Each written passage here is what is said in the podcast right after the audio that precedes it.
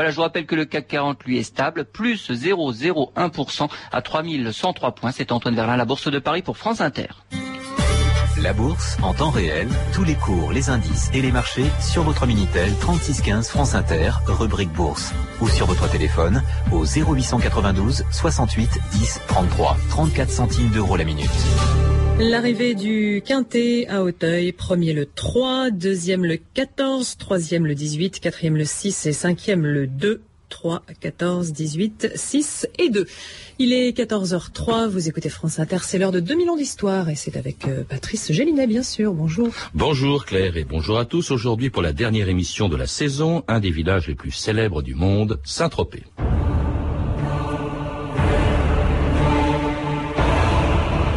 Le petit port de Saint-Tropez, perdu au fond de son golfe, est condamné à une ruine fatale. Il est à peu près certain que le village restera dans l'oubli guide de voyage du 19e siècle.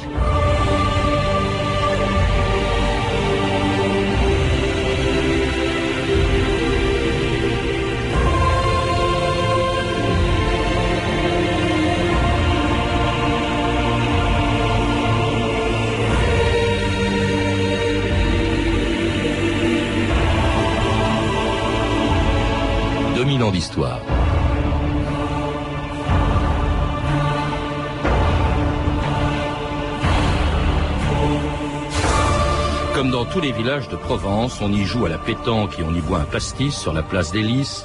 On y regarde des bateaux devant un café glacé chez Sénéquier, on y dort à l'hôtel de la Ponche, on y danse au Papagayo et on s'y baigne sur la plage de Pamplonne. Bref, on y trouve tout ce que peut offrir un port ordinaire de la Côte d'Azur. Comment Saint-Tropez est-il donc devenu un des villages les plus célèbres du monde, l'endroit où, bien avant l'arrivée de Brigitte Bardot, Georges Sand, Maupassant, Colette, Signac, Matisse, Picasso et Dunoyer de Segonzac étaient venus écrire et peindre le soleil et la mer d'une des plus belles baies de Méditerranée. L'endroit aussi où en 1952, venus de Saint-Germain-des-Prés, Boris Vian et Juliette Gréco avaient choisi d'établir leur quartier d'été sur la presqu'île de Saint-Tropez. C'est midi à Saint-Tropez.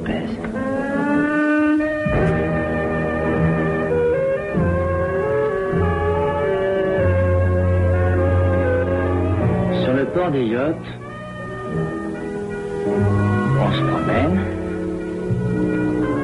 Et on regarde les bateaux.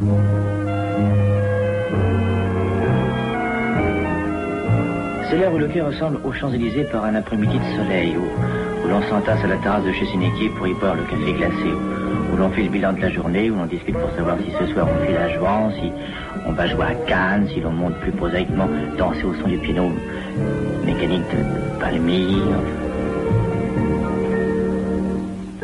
Le monde est petit, l'Europe est petite, la France encore plus petite. Saint-Tropez, alors, vous savez, c'est tout petit. Hein. Tout petit, tout petit. Henri-Jean Servat, bonjour. Bonjour. C'était l'extrait d'un film de Paul Pavio, Saint-Tropez, Devoir de vacances, hein, avec un texte de Boris Vian, lu, on vient de l'entendre, par Daniel Gélin.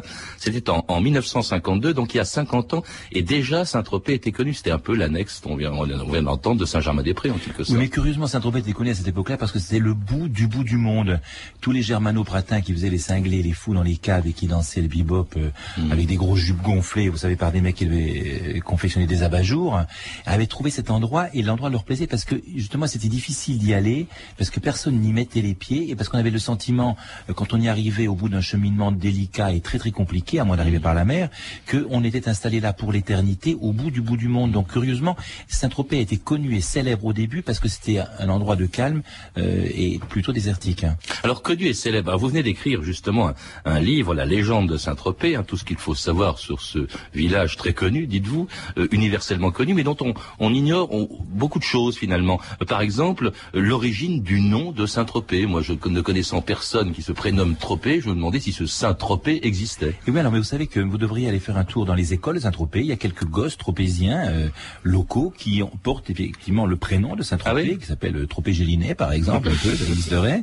Et, et, et ce sont le, le, le fameux Saint-Tropez était un centurion qui travaillait au service de Néron, qui s'est converti au catholicisme, donc Néron, fou furieux, hystérique et cinglé, l'a fait décapiter, l'a placé sur une barque, et la barque a été déportée, enfin c'est la légende qui raconte ça, a, est, est, est venue échouer sur la plage de Saint-Tropez. Alors pour pas que, c'était une tradition séculaire pour que on devait lui picorer, lui manger les cicatrices. On avait mis un coq avec un chien, et en fait, ni le coq ni le chien n'ont mangé la tête du brave Tropé qui arrivait sur le Ça s'appelait Torpé d'ailleurs. Oui, Torpé, avec un S, enfin, pas avec un Z.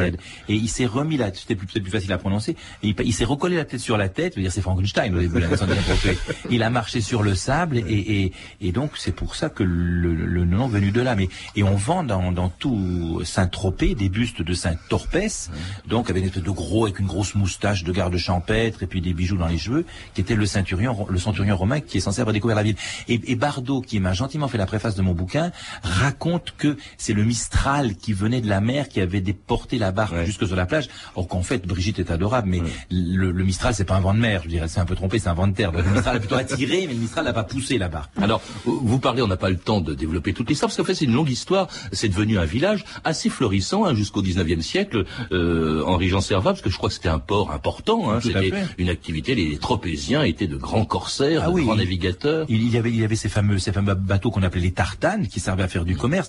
Et ce qui est assez amusant, c'est que Marie de Médicis, qui était une princesse florentine, qui devait épouser euh, Henri IV, quand elle est venue en France, euh, euh, elle devait, elle devait, enfin, le bateau devait s'amarrer à Marseille. Il y a eu une tempête hallucinante et on a débarqué la grosse Marie de Médicis avec ses grosses jupailles et tout ce qu'on peut imaginer, et qui a pique-niqué sur la plage de Saint-Tropez parce que le temps qu'on rafistole le, gros bateau qui l'amenait là-bas. Donc il y a, y a, une espèce de d'endroit comme ça, moi je trouve un peu béni des dieux et un lieu où a soufflé l'esprit. Je pense qu'on va parler de tous les poètes, de tous les peintres qui sont venus s'installer là-bas et qui ont fait que le village a existé avant Effectivement, cela dit, il a existé euh, grâce à eux, mais après le déclin du port, hein, parce qu'il y a eu euh, bien sûr euh, le, la navigation à vapeur, les mm. grands ports, Marseille, etc., mm. qui ont concurrencé Saint-Tropez, qui était qui a été un grand port. Et puis brusquement, c'est une ville enclavée, vous le disiez, Henri Jean Servat, un pas de train pour y aller, et en tout cas, elle a été sauvée justement par l'apparition des tout premiers trains qui ont permis donc aux premiers touristes de, venir, de découvrir Saint-Tropez. La revue de texte Stéphanie Duncan. Oui, à entendre les descriptions de Saint-Tropez entre la fin du 19e siècle et les années 30, hein, vous allez voir, on voit comment ce village isolé s'est ouvert progressivement au monde. Et quel monde? Alors en 1887 d'abord, Guy de Maupassant, l'écrivain, navigue en Méditerranée et fait escale à Saint-Tropez, petit port joignable seulement par la mer, l'arrière-pays étant vraiment impraticable à l'époque. C'est là, dit-il, que commence cette région sauvage, sombre et superbe qu'on appelle le pays des morts, sans route, sans chemin, sans hameau, sans maison. Saint-Tropez, dit-il, est la capitale de ce petit royaume sarrasin. Mais Maupassant, en 1887, est frappé déjà par la beauté du lieu. Saint-Tropez, une de ces charmantes filles de la mer, dit-il, une de ces bonnes petites villes modestes, poussées dans l'eau comme un coquillage, nourries de poissons et d'air marin une beauté sauvage euh, qui va bientôt attirer les peintres, Signac, on l'a dit.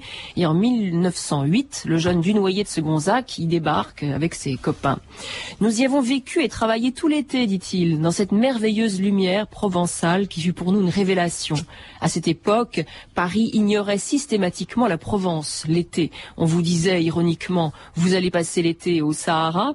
Alors dans les années 20, de plus en plus d'écrivains, d'artistes de toute nationalité viennent à saint et parmi eux Colette, bien sûr, qui achète une maison. De la mer à la forêt, dit-elle, je bouge peu, sinon pour choisir entre la promenade et le bain, entre le vin rosé et le vin doré, entre le long jour et la nuit brève. dans sa maison, Colette écrit, bien sûr, et elle mitonne aussi les bons petits plats à l'ail pour ses amis, hein, pas des moindres, Jean Cocteau, Francis Carco, Joseph Kessel, etc. Mais dès 1932, tout de même, Colette se rend compte que Saint-Tropez déjà a changé. Dos nu, dit-elle. Boîte à débardeurs truqués pour touristes riches. 200 autos de marque à partir de 5 heures en travers du port. Cocktail, champagne sur les yachts, à quai. Mais Colette préfère décidément l'autre Saint-Tropez qui, dit-elle, existera toujours pour ceux qui se lèvent à l'aube. En l'été 1939, euh, alors qu'Hitler s'apprête à déclencher la Seconde Guerre mondiale, l'écrivain Anaïs Nin découvre avec ravissement Saint-Tropez, hein, sa douceur de vivre, sa liberté des mœurs et des corps aussi.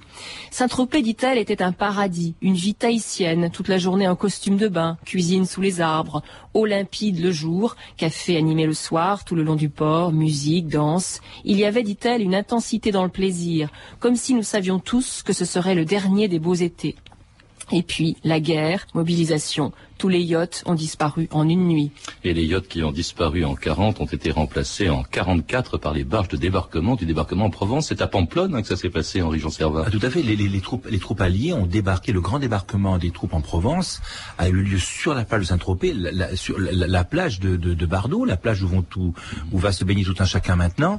Et il y avait un général qui s'appelle le général Patch, qui est arrivé avec, avec évidemment les grosses barges et, et le grand boulevard qui mène à toutes les plages de Pamplonne s'appelle en hommage à personne ne le sait, on appelle le boulevard Patch, on comprend pas pourquoi. C'est le nom du général américain qui commandait les troupes euh, alliées lors du débarquement. Et il a fallu attendre encore dix ans hein, pour que Saint-Tropez devienne le village le plus célèbre de la Côte d'Azur, grâce à une femme et grâce à un film de Vadim euh, tourné à Saint-Tropez. Le film c'est Et Dieu créa la femme, et la femme c'était une orpheline de Saint-Tropez jouée par Brigitte Bardot, dont la beauté fascinait Kurt Jürgens.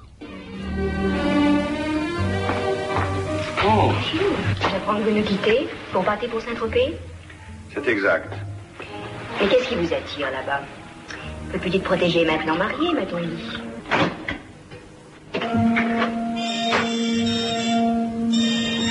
Tu es heureuse? Bien sûr. Non. Tu n'es pas faite pour cette vie.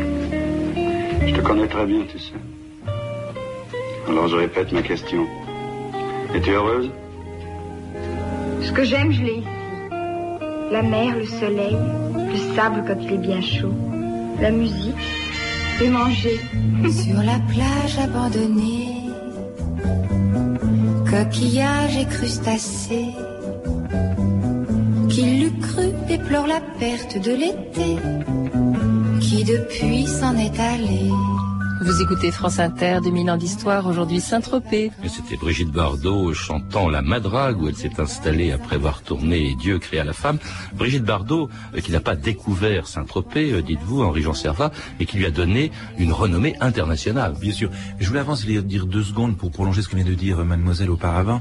vous savez que Colette, quand elle était à Saint-Tropez, c'était dément ce que faisait Colette. Ouais. Elle se baignait comme Louis XIV à Versailles. Elle convoquait les journalistes et les gens sur la plage, elle se mettait dans des rideaux de salle de bain, et elle rentrait dans l'eau applaudie comme c'était une Vénus née de l'onde. Elle avait. Et vous dites qu'aucune rue ne porte son nom. Et, oui, ça, et, et, et Bardot se bataille pour ça et c'est pas très bien. Mais c'était vraiment une, une, la première muse là-bas.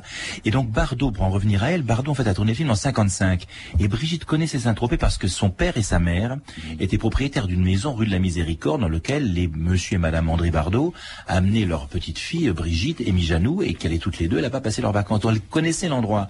Et quand en 1955 Bardot s'est retrouvé à Cannes avec Vadim et avec Raoul Lévy, leur producteur, et qui tentait d'arracher quelques argents pour obtenir euh, euh, de quoi faire le tournage. Ils ont obtenu de l'argent de la Columbia, le film en couleur, et il fallait trouver un endroit sur la côte. Donc ils ont pensé spontanément à, à Saint-Tropez, parce que Bardot le connaissait, parce que Vadim, 12 ans auparavant, à la fin de la guerre, pendant la guerre, il s'était caché avec sa famille dans les maquis voisins. Donc ils connaissaient ce petit port. Ils sont allés là-bas, mais ils habitaient à l'hôtel et ils ont découvert une vie de touristes. Il faut bien comprendre, quand ils tournent en 55 à Dieu crée la femme tous les deux, ils sont des touristes qui habitent à l'hôtel de l'Aioli en l'occurrence, et qui n'ont aucune habitude, n'ont aucune familiarité avec le petit village, sinon le fait d'y venir de temps en temps en vacances avec leurs parents auparavant. Il faut rappeler d'ailleurs que, que Bardot à l'époque n'était pas plus connu que Saint-Tropez, et les deux en même temps hein, a été formidable. A été formidable. Alors ça fait évidemment la, la fortune de tous les hauts lieux de Saint-Tropez. Hein. Il y a les bars que vous citez, l'escale, Sénéquier, hein, le célèbre Sénéquier, les hôtels, le Ponche, le Biblos, les boîtes de nuit, le Papagayo, puis alors les plages, hein, euh, le long de, de Pamplonne, toutes les plages de Tahiti, le Club 55 qui est né aussi dans les conditions invraisemblables. Ben, le Club 55, parce que c'était le tournage, en, en, parce que le Club 55, pourquoi? Parce qu'en 1955, Bardot est venu tourner sur la plage, sous la direction de Vadim, le fameux Dieu crée la femme, les scènes du petit bateau à voile, vous savez, l'espèce de, de petit pointu euh, qui brûlait, enfin quand elle se baignait, quand elle se faisait renverser sur l'arbre mort par Christian Marquand, qu'elle flirte avec lui, et la fameuse séquence où elle va dans l'eau, une espèce de blouse grise qui se boutonne devant, et la blouse qu'elle a dû piquer à sa jeune sœur, euh, trois ans de moins qu'elle, est collée, on voit les seins, les plis, c'est insensé cette, cette tenue. Et donc en 55, il y a un brave mec qui est là, qui a une espèce de cabanon, et qu'est-ce qu'il fait? Il fait des sandwichs pour l'équipe du film, et puis il fait des, il fait des sandwichs le lendemain, et puis il fait griller un peu de poulet, et ainsi de suite. Et du coup, en souvenir de cette époque, il a fait le club 55, mais je peux vous garantir, moi je me suis baigné l'année dernière en maillot de bain avec Ayagon, le ministre de la Culture qui était là, à chaque table, à chaque table, vous avez Lépinot, Léo Sen, Lécoulier, Sting, John Collins. Le club 55, c'est sur le sable et les pieds euh, parmi les coquillages en poussière, le, plus beau gratin du monde qui se fait rissoler sous le soleil en buvant du vin rosé. Et puis les premiers seins nus hein, qui apparaissent dans les années 60, une tenue d'ailleurs qui scandalisait le plus célèbre gendarme du monde, Louis de Funès, alias Ludovic Cruchot, le gendarme de Saint-Tropez, en 1964. je suis muté dans le vin avec un galon de plus. Maréchal des logis chefs. Ça va barder là-bas.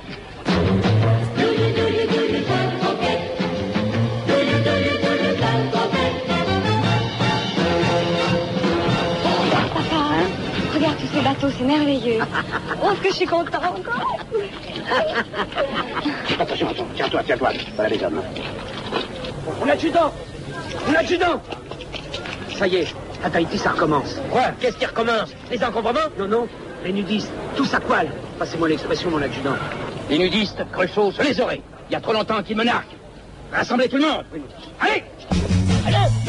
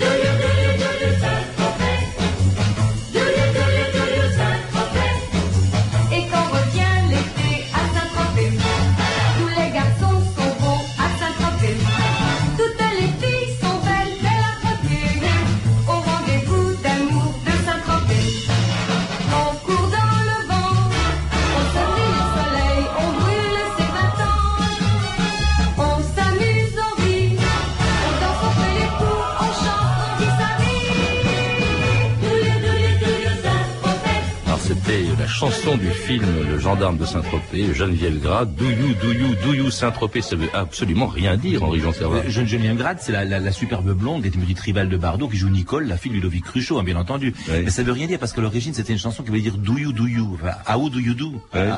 Comment va Saint-Tropez? How do you do Saint-Tropez? Et puis avec le parler provençal, un peu le pastis, un peu le soleil et tout, c'est devenu Douyou, Douyou, Saint-Tropez. Vous savez que l'idée du film est née à un scénariste qui s'appelle Richard Balducci, qui un jour s'est fait voler sa voiture. Alors alors qu'à Saint-Tropez c'est une des villes les plus sûres du monde, on n'y vole rien du tout et personne n'y a jamais été assassiné. Il a galopé à la gendarmerie et les braves gens étaient là, il faisait chaud, ils étaient, ils s'amusaient, ils faisaient des parties de cartes. Enfin, sans, je, je me fais engueuler par les gendarmes de Saint-Tropez la prochaine fois, mais, mais avait pas une ambiance d'une tension travailleuse particulièrement euh, laborieuse. Du coup, en voyant toute cette bande qui était là, qui rigolait, qui s'amusait, que tout compte fait les nudistes ne paniquaient pas, contrairement à, à Cruchot et à, et à Gerbert, il a eu l'idée d'écrire cette histoire qui est devenue un film mythique, je veux dire mythique. Mais hein. ça, ça, fait de la gendarmerie de Saint-Tropez qui vraiment n'est pas extraordinaire ah du tout, le, lieu le plus photographié du village, et même d'ailleurs des, des lieux les plus photographiés de France. Et vous savez qu'il y avait des gens qui étaient euh, fascinés par le succès du film, qui demandaient à, visiter la gendarmerie. Maintenant, les désaffectés, il y a une, autre plus moderne euh, au milieu de la, place de la Garonne, mais les gens qui voulaient rentrer dans la gendarmerie à l'époque en étaient réduits à faire des infractions pour pouvoir rentrer. Il y a des gens qui voulaient, euh, ça, ça leur plaisait, donc ils traitaient un flic de ceci ou de cela, un gendarme, pardon, et ils étaient admis à rentrer à l'intérieur parce que c'était interdit. Alors à Saint-Tropez, hein, il n'y a pas que les bars, euh, la plage euh, ou la gendarmerie. Hein. Il n'y a pas non plus que Brigitte Bardot. Il y a aussi des quantités de piliers de Saint-Tropez. Hein. Vous les citez tous Annabelle Buffet, Gréco, Gunther Sachs, pas mal de têtes couronnées aussi. Françoise Sagan, une armada de. C'est fou. De, ah oui, mais mais, mais c'est ça c'est pour ça que je trouve que Saint-Tropez est fascinant, c'est que comment ce petit endroit qui est au bout du bout du bout du monde, même si on le voit, c'est joli quand on arrive, comment il a pu attirer tant de personnes, comment il a pu cimenter le fait que. Mais viennent se voir aussi. Et se faire voir. Non ah oui, mais écoutez, réfléchissez à une chose. Pourquoi Brigitte Bardot, qui a été l'actrice européenne la plus traquée, la plus scrutée, la plus espionnée, elle a choisi de se cacher à Saint-Tropez? Parce qu'elle y a habité que quelques années plus tard. Elle a acheté la Madrague en 58. Là, elle était une star mondiale. Elle aurait pu aller s'installer au fin fond de la Creuse, je veux dire, ou dans, dans, les bocages vendéens. Elle est venue s'installer à Saint-Tropez pour se cacher. Et Saint-Tropez, c'est ce conglomérat hallucinant de, de gens de toute culture, de toute richesse, de toute couleur de peau, de tout sexe, si j'ose dire, qui font les foot ensemble, ou bien qui aussi réussissent à, à s'amuser, parce que c'est pas seulement une capitale pour faire la, pour faire les imbéciles non plus. justement, il y a l'incontournable organisateur des grandes fêtes de Saint-Tropez, Eddie Barclay, au micro de Jean-Pierre Elkabach le 26 juillet 1975. En direct de Ramatuel Saint-Tropez, lorsque je feuillette la gazette de Saint-Tropez et du golf et que j'y lis les indiscrétions, l'éditorial de Françoise Partirier, je peux remarquer qu'il y a beaucoup de fêtes euh, encore, nocturnes à Saint-Tropez, et qu'Eddie Barclay y participe souvent, euh, ça on le sait. Euh, c'est l'heure du petit déjeuner pour vous? Oui, on vient de se lever, on va faire un peu de bateau, j'ai une vingtaine d'amis à déjeuner, dans beaucoup d'artistes évidemment. Qu'est-ce qui fait les frais de cette vie? Les frais, c'est moi. Non, mais ça m'amuse beaucoup de faire des fêtes. J'en ai toujours fait toute ma vie à l'occasion de sorties de disques, de lancements de, films et même de mes mariages, il faut bien le dire, puisque Il y en a eu combien? Il y en a eu cinq. Il y en a eu cinq. Il y en a eu cinq. Mon épouse est là, d'ailleurs, quelque part. Ça a beaucoup changé ou ça reste ce que ça a été? Je pense que Saint-Tropez n'a pas changé du tout, au contraire. Et euh, ça prend une expansion fabuleuse. Et une côte aussi fabuleuse. Et oui, c'est pas donné à tout le monde, hein, Saint-Tropez. C'est pas la France d'en bas qui habite là-bas, Henri Jean Servat. Pas vraiment, mais les mariages de Barclay, c'est 7 maintenant. Maintenant, c'est plus 5. Ah oui, mais c'était en 75, ça. Il y a, eu du progrès. Non, mais c'est pas de, non, je veux dire, il y a, il y a effectivement, il n'y a pas beaucoup de gens qui se préoccupent du prix de l'augmentation du kilo de sucre roux à Saint-Tropez, hein. Je veux dire, les gens ont beaucoup d'argent, mm. les gens s'amusent, mais bon, la, la configuration est faite telle que, encore que dans les campings de Saint-Tropez, il y a beaucoup de gens, et tout au long sur le port, on voit aussi des gens qui s'amusent avec des glaces, mais si vous vous amusez à monter dans le parc de Saint-Tropez ou dans les, dans les jolies maisons tout autour, euh, vous avez des gens aussi bien que Elton John, George Michael qui habitent là-bas, et, et, le prix des maisons y est cher, mais mm. bon, ça c'est, la France d'en bas, elle vient plutôt, elle, pour justement visiter le village, hein, mmh. devant des yachts qu'elle pourra jamais s'offrir. Il y a 8 millions de touristes par an pour une ville de, un village de 5000 habitants. Un chef-lieu de canton de 5000 habitants. Mais vous savez, Saint-Tropez, si, on, on comprend pas Saint-Tropez si on se dit pas une fois pour toutes qu'on est dans la civilisation de la volupté de paraître. Quand vous voyez les gens qui sont installés à la terrasse arrière de leur yacht et qui, et qui boivent ou qui sirotent des whisky pendant que d'autres les regardent, que c'est, on, on, vient chercher quoi à Saint-Tropez? Ce qui attire à Saint-Tropez cette fameuse réputation scandaleuse et capiteuse que Bardot a donnée. Bardot a donné par son film, par la vie privée assez agitée qu'elle avait à l'époque, une espèce d'odeur de, une espèce d'odeur de soufre. C'est, c'est, Saint-Tropez, c'est le péché. C'était, vous savez, quand il y a eu une exposition universelle à Bruxelles en 60, ils avaient mis pour symboliser la luxure des photos de Saint-Tropez, de dire les, les sept péchés capitaux, c'était Saint-Tropez qui était la capitale de tous les péchés du monde. Et ça, dans l'esprit des gens, ça traîne. On va là-bas pour trouver une fiancée, trouver un fiancé, des relations un peu faciles, faire les fous, euh, mmh. euh, faire une fumette de marijuana, danser jusqu'à 5 heures du matin, boire du champagne sur les tables, s'asperger. Alors qu'en fait, c'est pas que ça, Saint-Tropez. Bien sûr qu'il y a cet aspect-là, mais beaucoup de gens, ils viennent attirés par le l'espoir de la débauche, les, enfin la débauche, je me comprends, l'espoir de la galipette, disons. En tout cas, ça n'a pas découragé hein, Juliette Gréco de rester à Saint-Tropez, hein, qu'elle avait connue avec Boris Vian il y a euh, plus de 50 ans. Juliette Gréco, qu'on écoute dans l'extrait d'un documentaire diffusé sur Arte la semaine dernière. Les quelques touristes, quelques-uns viennent pour voir ce qui a été. Mais ce qui a été n'est plus. Il y a autre chose à découvrir certainement. Mais c'est pas pareil, mais j'aime ça quand même. Euh, il y, a, un attrait, il y a quelque chose qui se passe. Euh, j'aime ça. Même, même si c'est encombré par, euh, par des figurants qui n'appartiennent pas au film. Mais c'est pas grave. Il faut bien que les gens vivent aussi. Ils ont envie de voir, et ben c'est très bien. Nous aussi, on avait envie de voir. On avait la chance que ce soit vierge. Ce n'est plus vierge. Mais c'est beau, c'est beau. C'est Juliette Gréco hein, dans un documentaire d'Arte. Elle est moins amère que Brigitte Bardot, qui n'a pas, on le sait, toujours le sens des nuances, et qui écrit dans la préface de votre livre, je la cite, c'est l'arrivée massive d'un public alléché par le fruit défendu qui fit tout basculer, que de chefs-d'œuvre périr au nom de la démocratisation. Alors ça, ça veut dire en gros, laissez-nous tranquilles entre privilégiés, Henri Jean Servat. C'est-à-dire que pour bien comprendre euh, Brigitte, et je m'autorise à le dire parce que euh, je, suis ami avec elle et elle m'a reçu, hébergé et nourri à la Madrague, donc je ne vais pas participer à, à l'hystérie contre elle. Mais Bardot, il faut comprendre qu'elle vit dans un système particulier, c'est-à-dire que c'est quelqu'un qui a dû faire élever des murs dans la mer pour se protéger, et même maintenant, 30 ans après son retrait du cinéma. Il y a des gens qui campent devant la portail, euh, devant le portail bleu de la Madrague, et la villa est cernée par par les appareils, par les euh, les touristes, par des paparazzis encore. Vous savez, elle a dû. Elle, est victime au fond d'un succès qu'elle a provoqué. Elle est victime d'un qu'elle a provoqué. C'est un peu l'arroseuse arrosée quand même. Bien sûr, mais enfin, elle cherchait, elle, elle, était là, si vous voulez, elle cherchait pas forcément à, à attirer l'attention des gens de cette façon-là. Donc, je voulais expliquer, c'est quand elle a une vision, disons, euh, pas aigre, je veux, aigre n'est pas le mot, mais quand tu as une vision vis-à-vis de l'humanité amère, voilà, du monde et des touristes, et quand elle dit que Saint-Tropez a été envahi, pollué, sali et souillé, elle parle surtout, elle, elle parle de ce qu'elle connaît, elle, puisque elle n'est pas allée sur le port depuis 15 ou 18 ans, ah Brigitte. Elle n'est pas allée sur le port depuis 18 ans, elle n'a pas été acheter son journal, elle peut pas. Ce serait une hystérie totale, je veux dire, maintenant encore plus que les années précédentes. Hein. Donc, je veux dire, elle, c'est pour expliquer son point de vue, qui est le point de vue de quelqu'un qui vit retiré dans sa maison, alors que moi je trouve que c'est l'un des plus beaux lieux du monde, Saint-Tropez, et elle n'en profite pas, elle peut pas y aller parce qu'elle est barricadée chez elle. Alors, est-ce qu'elle a raison d'y rester? Ça, c'est personnel, c'est que ça regarde. Mais cette vision du monde qu'elle a, les touristes lui ont gâché personnellement sa vie là-bas. Elle n'est pas seule. Il y a beaucoup de, gens qui ont voulu, de, de, vedettes de Saint-Tropez, hein, du Saint-Tropez des années 60, qui ont voulu partir aussi. Mais, mais, il y en a beaucoup qui ont voulu partir. Il y en a aussi beaucoup qui sont restés. Et rien ne m'énerve plus quand on voit dans ces magazines de presse, et encore moi je travaille dans un, de, mais qui passent leur temps à étaler sur des photos couleurs, vous savez, ou les gros bœufs, ou les, ou les, ou les, ou les, ou les footballeurs, ou les lofters qui traînent sur le port, alors qu'en fait C'est pas ça, ce n'est pas que ça du moins. ça va durer longtemps, vous croyez? Oui, bah, parce, que je parce que c'est un côté foire à neuneu, foire du trône, dont il y a des gens qui vont. Mm. Mais je veux dire, il y a aussi un lieu où souffle l'esprit, il y a un musée à l'Annonciade, il y a des gens délicieux qui font des soirées grandioses et chic et élégantes dans lesquelles on parle de littérature. Il n'y a pas que des gens qui bouffent de la glace mm. en se tapant sur les fesses dans des gros maillots de bain hideux, fluo, rose et jaune sur le port. Il n'y a pas que ça. Hein. Pour ça que vous y il y a ça, mais il n'y a pas que ça. Voilà. Pour ça que vous y allez tous les ans. Eh ben, eh ben, oui, mais je vais pas pour voir les je vais pour autre chose. En tout cas, merci beaucoup Henri Jean Sava de nous avoir rappelé cette endroit, histoire. Hein. Euh, je rappelle que vous êtes donc l'auteur de la légende de Saint-Tropez, un très joli livre publié aux éditions Assouline. À lire également Saint-Tropez, le pays des morts, un guide Hachette de Michel Goujon. Vous avez pu entendre des extraits des films suivants. Le gendarme de Saint-Tropez, distribué en cassette par SNC. Et Dieu créa la femme de Vadine, distribué par RCV. Saint-Tropez, Devoir de vacances de Paul Pavio avec un commentaire de Boris Vian lu par Daniel Gélin qu'on a entendu au tout début de l'émission.